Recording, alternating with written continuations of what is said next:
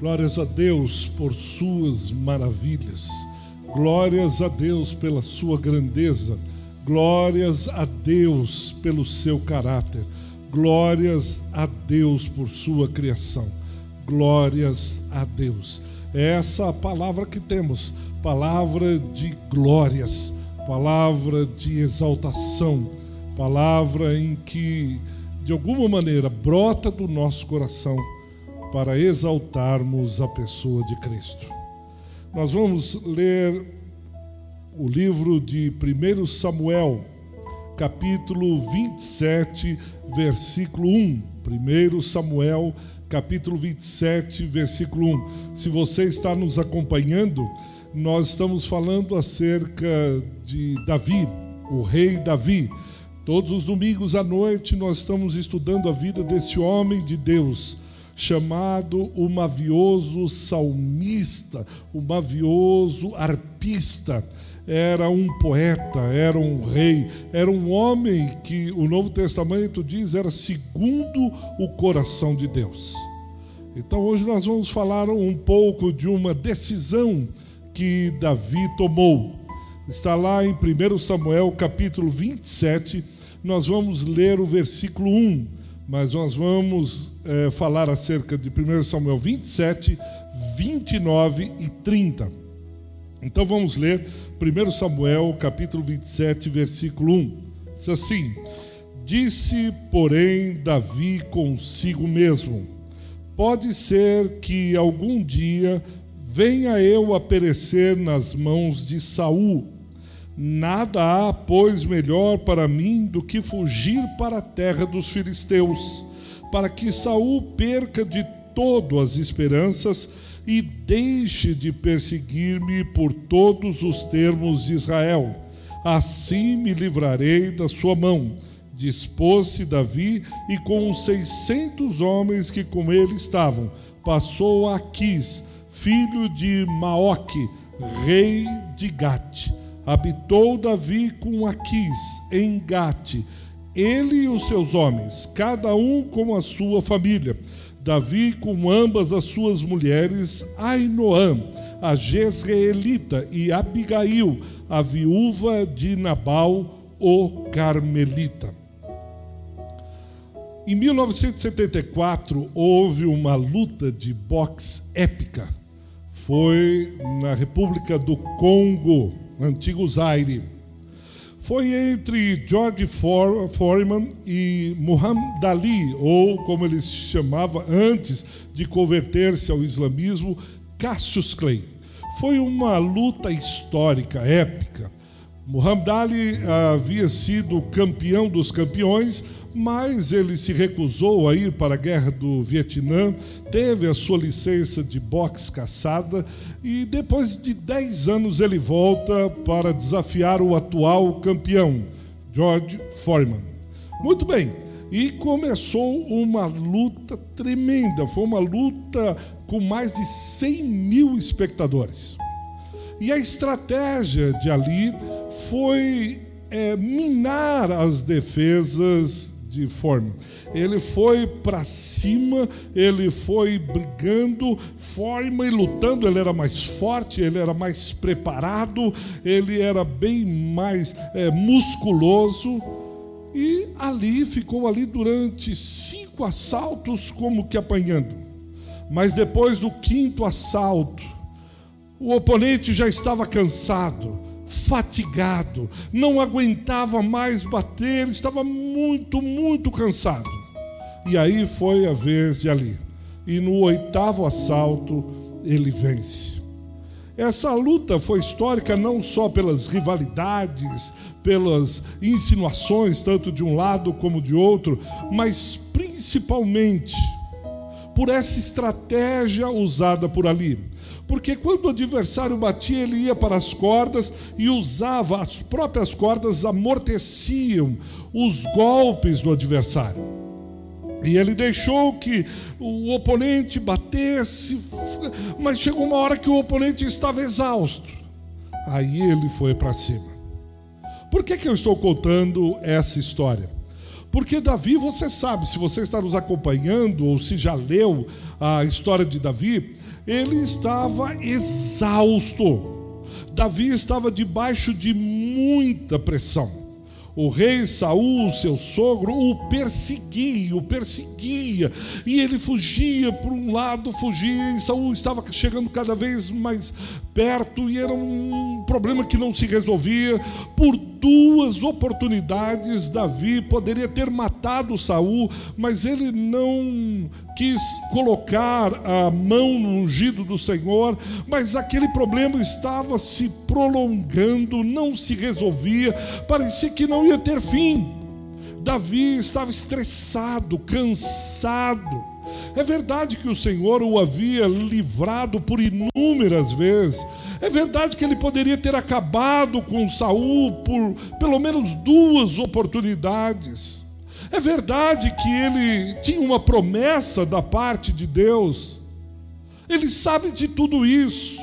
Mas essas lutas que vão se postergando, que, que parece que não acabam, é, são exaustivas, cansativas, estressantes.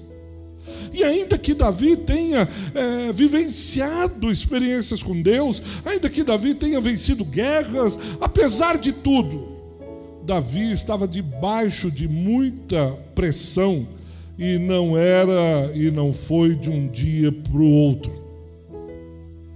É um pouco parecido, talvez, com a sua história. É, você está atravessando uma luta que não começou ontem, muito menos a semana passada, nem mesmo com a pandemia é alguma coisa que já vem acontecendo há tempo.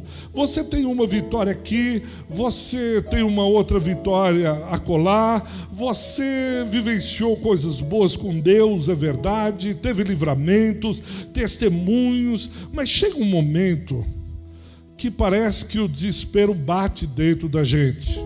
E a única vontade que nós temos é, é viver um pouco de paz é ver esse problema finalmente resolvido. É aquele momento de absoluta exaustão. E quando nós passamos por esses momentos, atravessamos essas lutas, catástrofes, perseguições, adversidades, dificuldades, nós vamos nos tornando sensíveis nós vamos nos tornando frágeis muitas vezes, vamos como que abaixando a guarda. E é o momento que nós passamos pelas armadilhas, pelas ciladas. Nesses momentos, o diabo joga uma casca de banana no nosso, no nosso caminho. Nesses momentos, nós precisamos estar atentos, sensíveis à voz do Espírito Santo. Um dos cuidados que nós temos que ter são com os dias que eu chamei dias de Red Bull. Nós acabamos de ler no capítulo 27, versículo 1, que Davi começou a pensar consigo mesmo. Davi começou a olhar e conjecturar, e esmiuçar e refletir com ele mesmo. Veja lá o versículo 1. Veja o versículo 1, leia lá. Você vai ver, Davi disse consigo mesmo. Começa a imaginar o seu futuro. Eu fico pensando, Davi sentado, exausto, cansado, arrebentado, e vai dormir e ele começa a pensar: é, Deus me livrou, glória a Deus, louvado seja o Senhor, é, até agora está tudo bem, bênção. Mas como vai ser o meu futuro? Você já pensou assim? Você já parou à noite, depois de um dia exaustivo, de uma batalha prolongada e começou, como os portugueses dizem, cá com os meus botões? Eu fico pensando, e Davi deveria estar pensando mais ou menos assim: qual será o dia de amanhã? Quem sabe se num dia desses eu vacile, eu, como diz, né, eu dou bobeira e aí Saul me mata, por que não? Não só isso, como será o futuro da minha família? Ele tem as suas mulheres, ele tem os seus filhos, e aí vai. Por isso que eu disse que cuidado com esses dias de Red Bull, era uma, é uma propaganda de um energético que ele está, um, um desenho, ele está andando, mas de repente ele toma um Red Bull e Red Bull dá asas à sua imaginação. E quando nós entramos nesse dia de Red Bull, nós começamos a ficar conjecturando, pensando no futuro, pensando com a gente mesmo, privilegiando apenas o nosso olhar horizontal, passageiro, terreno. Em nenhum momento nós percebemos. Davi, nesse dia de pensar consigo mesmo, de dar asas à sua imaginação, eles são modeando, ou ele pensando, é um diálogo solitário, individualista, horizontal, dele para com ele mesmo, é um autoaconselhamento, é uma autoministração, dizendo aquilo que ele deve fazer ou não fazer. E você vai perceber que ele se torna um pessimista, ele se torna um guerreiro, um valente com medo. De alguma forma, Davi permite que aquela nuvenzinha da história de quadrinhos, aquela nuvenzinha é cinza, chuvosa, cheia de raio, seja companhia, lhe seja por companheira na caminhada. E ele vai pensando consigo mesmo, e ele diz: pode ser que algum dia desse Saul me mate. Nós poderíamos perguntar, Davi, mas de que futuro você se refere? Do que, que você está falando? Você vai perceber que quando ele está pensando com ele mesmo, capítulo 25, versículo 30, 24, 20, ele tem promessas. Davi, você não fala em nenhum momento das promessas. Você não fala em nenhum momento, não ressalta o livramento, não fala de tudo que Deus fez na sua vida. E aí ele toma uma decisão e uma decisão que vai lhe custar muito caro. Ele opta por morar na terra do inimigo, na terra dos filisteus. E sabe qual é o pior? Ele não vai sozinho, ele leva a sua família. Quando tomamos decisões erradas, nós não vamos sozinhos, não recebemos a consequência só para a gente mesmo ele vai e leva a sua família e recai sobre a sua família e as outras 600 famílias que estavam com ele acompanhando. Sua família e mais 600 famílias. Todos aqueles que estão ao redor seguindo a Davi vão com ele. Ele está decidido. Sabe para onde ele vai? Ele vai fugir para Gate Lembra de Gate, 1 Samuel 17? Golias, o filisteu, era de Gate. Ele vai justamente para a terra de Gate, da terra de Golias, o ninho dos filisteus, inimigos de Israel. E ele pensa com ele mesmo: se eu for para Gate, para a terra do inimigo, é, Saul vai desistir de me perseguir. Às vezes a gente pensa, se eu sair da igreja, eu estou livre, eu não vou ter mais cobranças, eu vou sair desse ministério, eu vou fugir e tudo vai, vai se realizar, eu vou sair da família, eu vou deixar meu cônjuge, eu vou deixar esse emprego, eu vou fugir para cá ou para colar, e aí tudo se resolve. No versículo 4 é bem verdade que Saul desiste de persegui-lo. E aí vem o maior perigo. Essa sensação de segurança, essa sensação de prazeres temporários, não, eu cansei de servir a Deus, eu cansei de liderar ministério, eu cansei de, de servir ao Senhor, eu, eu preciso, chega, eu preciso fugir. E vem um alívio temporário nos primeiros dias, parece que, ai, que bênção, agora estou tranquilo, agora eu não tenho mais cobranças, agora eu não tenho mais isso, agora eu estou. É verdade, mas é a mesma falsa segurança que tem um dependente químico quando ele está lá se drogando, utilizando de produtos químicos, é, há uma sensação gostosa de alívio. Ele, toda aquela culpa, todo aquele transtorno mental, parece que sai a um alívio temporário. Mas passado o efeito da droga, ele começa a sentir de novo angústia ele começa a sentir desespero e o pior, necessidade de mais drogas. E ele necessita cheirar mais, utilizar mais é, drogas químicas para aliviar aquela angústia, aquele vazio, aquela tensão. Mas ele se droga, ele tem aquele alívio temporário, aquela coisa gostosa. Oh, que bom agora isso que é prazer. Mas passa o efeito da droga. E aí ele precisa de mais droga. Eu poderia continuar aqui. Esse círculo maldito. É assim que muitos deixam os caminhos do Senhor para se deliciar nos prazeres mundanos, terrenos, passageiros. Há aquele prazer temporário, mas logo vem aquela sede de Deus. Porque no deserto do inimigo não há oásis, não há fontes, muito menos poços de água. No deserto, quando você vai para o deserto, na terra do inimigo, você fica todo atrapalhado. Uma hora vem a cobrança, uma hora vem a consequência, uma hora vem o fruto.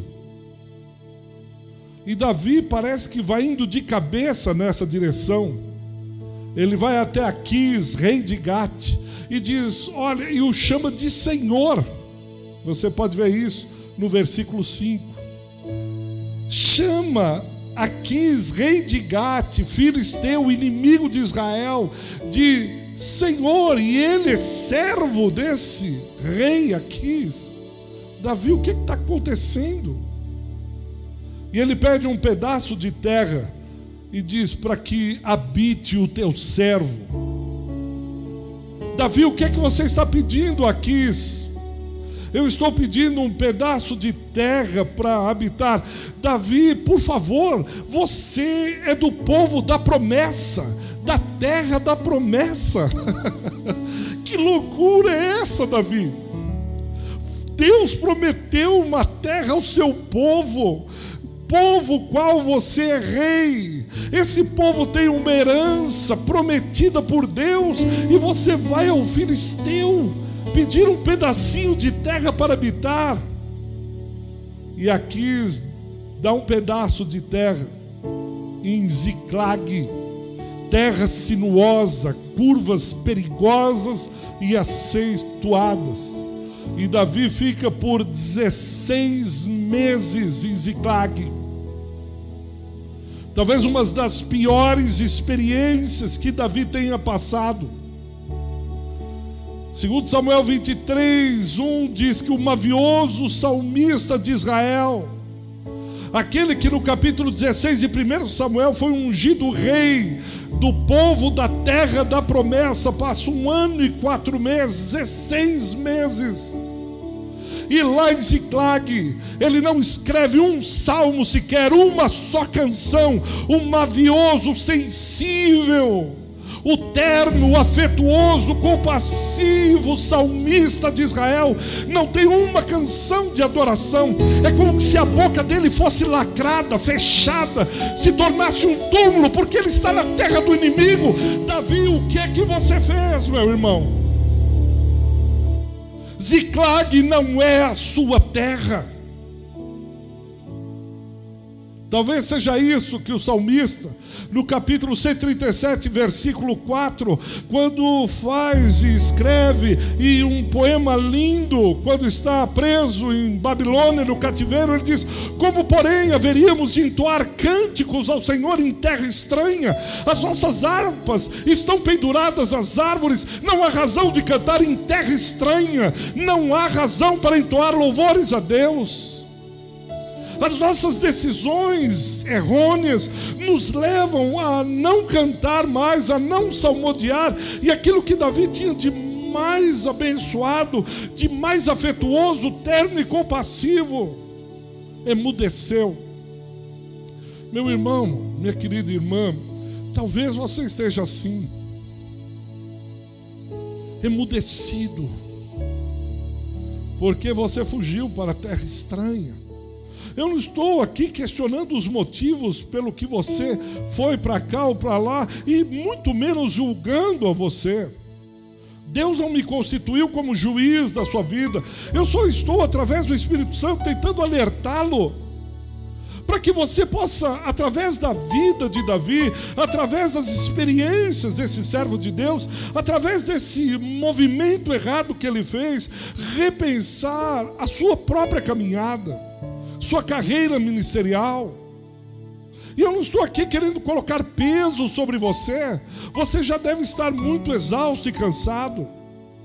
Eu não estou aqui criticando você, colocando você numa fornalha. Eu só estou querendo dizer para que você repense. Se, como Davi, a tua harpa está emudecida, a tua voz está calada, e aquilo que você tem de mais precioso, mais bondoso, de mais bonito que Deus te deu, de repente está calado. E Davi, você acompanha esse texto, os versículos 6 e 7, ele vai se tornando tolerante com o pecado. Um homem que está em constante fuga. E parece que agora ele não só fugiu de uma terra, mas ele fugiu dele mesmo.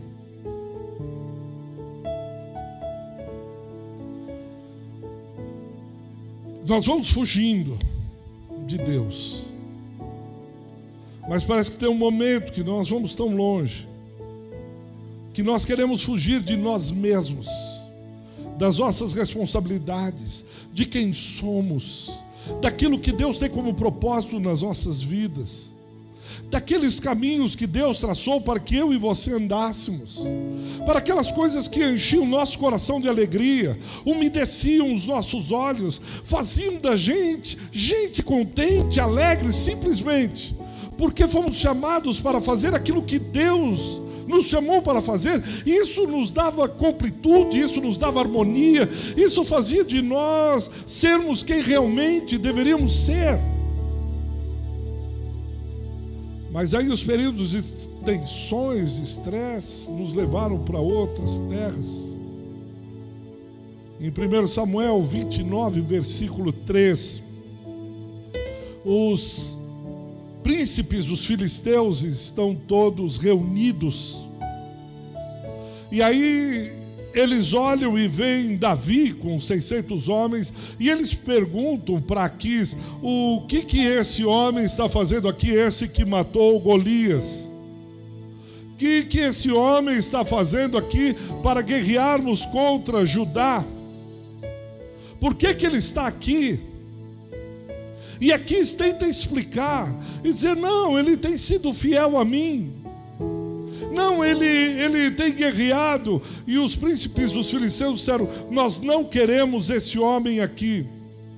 Nós não queremos esse tipo de gente para guerrear nos nossos exércitos. Significa dizer que Davi não estava nem com o povo de Deus e também não conseguia lugar entre os inimigos do povo de Deus. Por quê? Porque ele perde a sua uh, identidade, porque a sua vida fica cindida, rachada, dupla, ambígua. É uma vida que agora não faz sentido. Nesses anos de ministério, já tem algumas décadas, eu conheci não muitas pessoas, mas algumas pessoas que se desviaram. Disseram: ah, esse negócio de ministério, de igreja, de irmandade, disso, daquilo, não é para gente. Ah, não, eu estou em outra, eu quero cuidar agora das minhas coisas, eu quero jogar um pouco de terra no meu, na minha plantinha, eu preciso descansar, etc, etc, etc. E depois, passado um tempo, você conversa com eles, eles não estão felizes aonde eles estão eles tentam ser cidadãos do mundo, é, fazer as coisas do mundo e querer ser bacana como o pessoal, sem lei, sem regras, sem Deus. Mas eles não se sentem felizes nem lá, nem aqui. Eles são pessoas divididas, rachadas, e estão sempre pensando nos tempos passados e como eram felizes quando serviam a Deus, e às vezes têm dificuldade em achar o caminho de volta. Assim ficou Davi. Mais do que isso, ele vai abrindo certas concessões que antes ele não fazia. Porque quando Aquis perguntava para ele, e aí, Davi, você tem combatido? Aquis achava, pensava que ele estava combatendo os de Judá, os do seu povo. Mas Davi voltava e dizia: não, combatemos, foi uma guerra e tanto, e etc. Mas ele estava combatendo jerusitas, gercitas e amalequitas inimigos do povo de Israel, mas ele era dúbio na sua resposta. Você vai poder ler isso em 1 Samuel 27, 8 e 9. E aí ele, ele, ele fala, mas não fala, ele diz, mas não diz, ele explica, mas não explica. Ele se torna dissimulado. Ele está, ele responde a Aquis, fazendo com que Aquis pense que ele está guerreando as guerras de Aquis, mas ele está guerreando as suas guerras. Ele é um homem completamente rachado, confuso. E diz o versículo 12 de 1 Samuel 27 que Aquis confiava em Davi. Eu fico imaginando um homem com integridade, tendo que se submeter a um rei iníquo filisteu, e ainda ter que enganar aquele que é o enganador, não sendo ele enganador, tendo que contar mentira, tendo que falar de uma maneira dissimulada. Com isso, como consequência, ele não só é um homem dividido, como é um homem que perde a sua identidade em Deus. Ele já não sabe mais que guerra ele guerreia, ele não sabe mais quem é o seu povo, ele está em Ziclag, ele está em terra sinuosa, curvas aceituadas, ele já não sabe mais o que quer. E não confiam nele, não confiam mais nele. Ele é um homem sem pátria. Ele é um homem lutando suas próprias lutas, seguindo sua própria paixão, indo de acordo com o seu desejo, guerreando sua guerra, fazendo suas regras e sendo a sua própria lei. Qual é a sua identidade, Davi? O que é que você quer da vida? Qual é a sua missão, Davi? Para onde você está indo? A quem verdadeiramente você é leal? A quem você devota a sua lealdade? Um homem, uma mulher sem identidade não tem missão. Não sabe para onde vai, o que faz, a quem serve, a quem respeita. É ele, rachado, dividido. E terceiro, ele perde a sua alegria, porque as consequências chegam. E lá no capítulo 29, quando ele está voltando, depois de, de ser rejeitado pelo príncipe dos filisteus, ele está voltando lá no capítulo 30 para Siglag, lá para a terra que Aquis havia lhe dado, e quando ele está retornando, a terra está devastada. Os amalequitas entraram e destruíram e levaram as mulheres e crianças como reféns, sequestraram mulheres e crianças para que se fossem escravas. E quando Davi chega em Ziclag, ele só encontra devastação.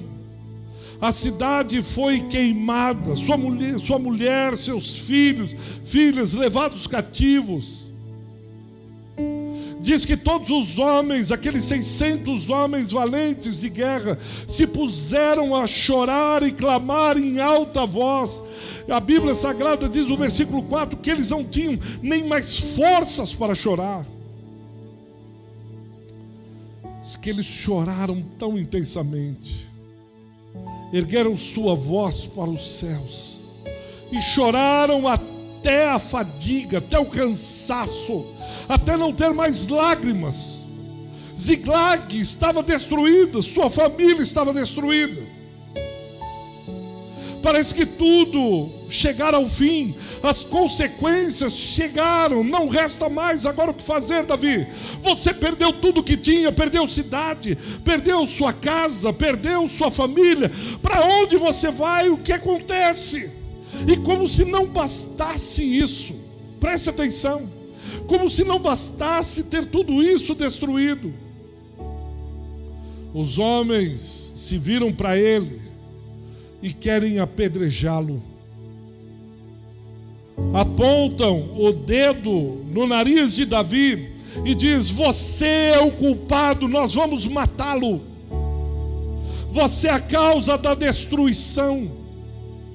Aquele que era um herói, aquele que era um homem de Deus, aquele que era elogiado, aquele que era reverenciado, agora se torna réu, culpado, prestes a ser morto por aqueles mesmos que ele treinou lá na caverna de Adulão. Talvez você esteja assistindo esse vídeo agora e você esteja exatamente assim como Davi. Passados os seus dias de glória, passados os seus dias de conquista, o que sobrou foi destruição, caos, dívidas, dores de cabeça, saúde debilitada. Como a gente diz, você chegou no fundo do poço não há mais saída, não há mais para onde ir, não há mais o que fazer. Você diz: Eu não sei como sair daqui. Eu tenho consciência que eu fiz uma opção, mas as coisas saíram do controle. Eu perdi a esperança, perdi o rumo, estou perdendo a vida. O que fazer? Talvez é o próprio Davi que nos ajude nesses momentos. Diz o versículo 6 que após chorar até não ter mais forças, Davi se reanima no Senhor seu Deus. Pela primeira vez, depois de 16 meses, Davi olha para os céus e creio que num brado ele diz: Senhor, me ajude Senhor, me ajude, Senhor, me ajude. Finalmente ele volta para casa. Há uma casa para se voltar. Me permita repetir isso a você, meu amado irmão, minha querida irmã. Não é o fim, não acabou a sua história. Deus ainda não escreveu é o fim para você. O diabo não terminará a sua existência. Você não acabará, você e sua família, na destruição. Você não ficará em Ziclag em nome de Jesus. Há um pai na casa esperando por filhos que de alguma maneira tomaram decisões erradas. Há uma porta aberta na casa do pai e um pai na varanda esperando a sua volta, esperando o momento de você regressar. É, pastor, eu vou voltar, mas é, acho que o pai vai acabar comigo. Pelo contrário, o pai está de braços abertos esperando o seu retorno, esperando a hora de voltar, esperando você chegar para celebrar uma festa para colocar anel novo no seu dedo, para mandar matar um boi cevado, o melhor para os seus filhos, porque é retorno para a casa do pai. Davi, primeiramente, ele chora e se arrepende.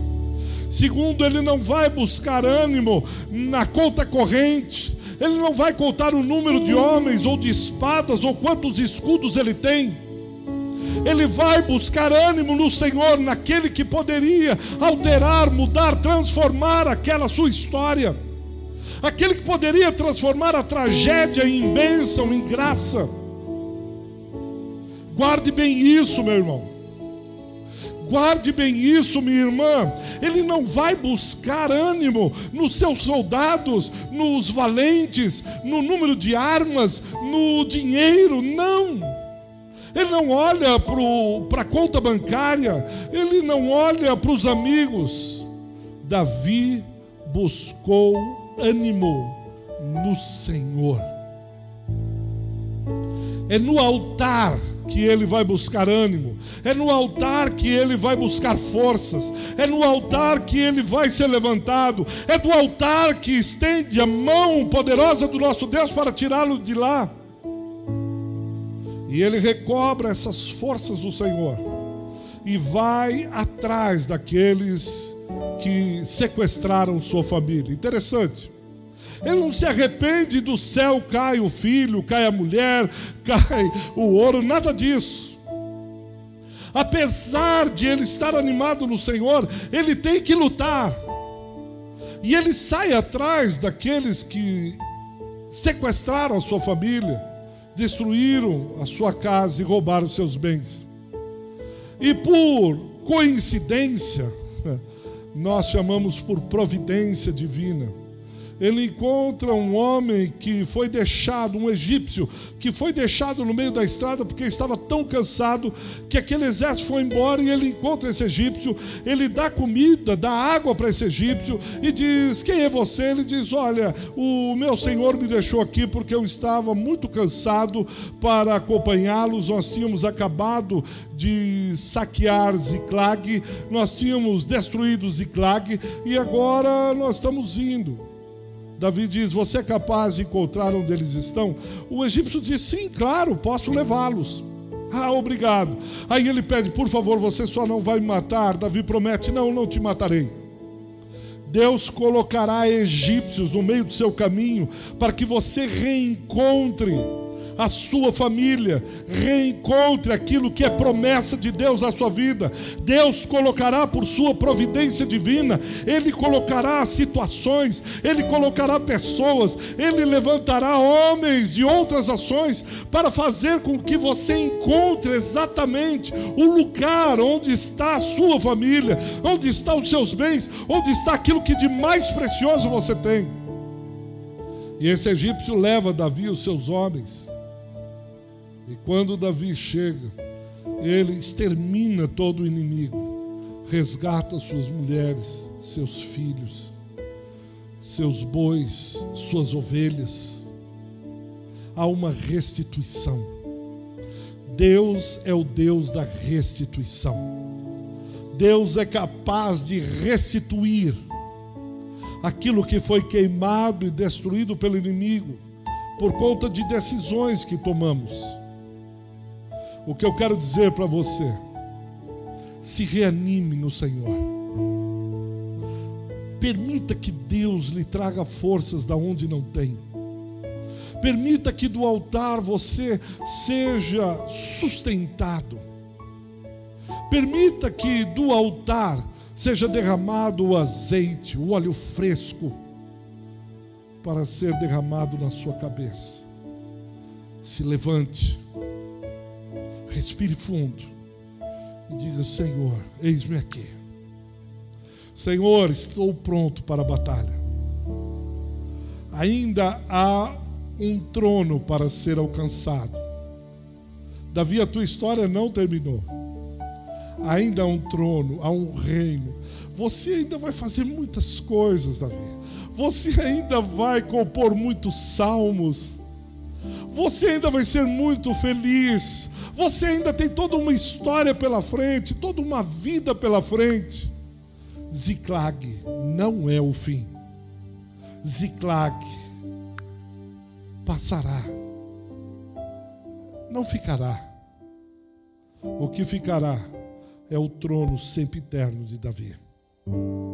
Simplesmente porque o Deus da promessa prometeu. Eu fico pensando quanto Deus tem para a sua vida. Eu não sou capaz de imaginar, por mais que eu tente, tudo aquilo que Deus tem ainda para realizar através de você, através dos talentos, dos dons, daquilo que de bonito Deus mesmo lhe presenteou. Quanta história ainda para escrever, quanta vida para viver, quanta terra para conquistar. Se reanime no Senhor.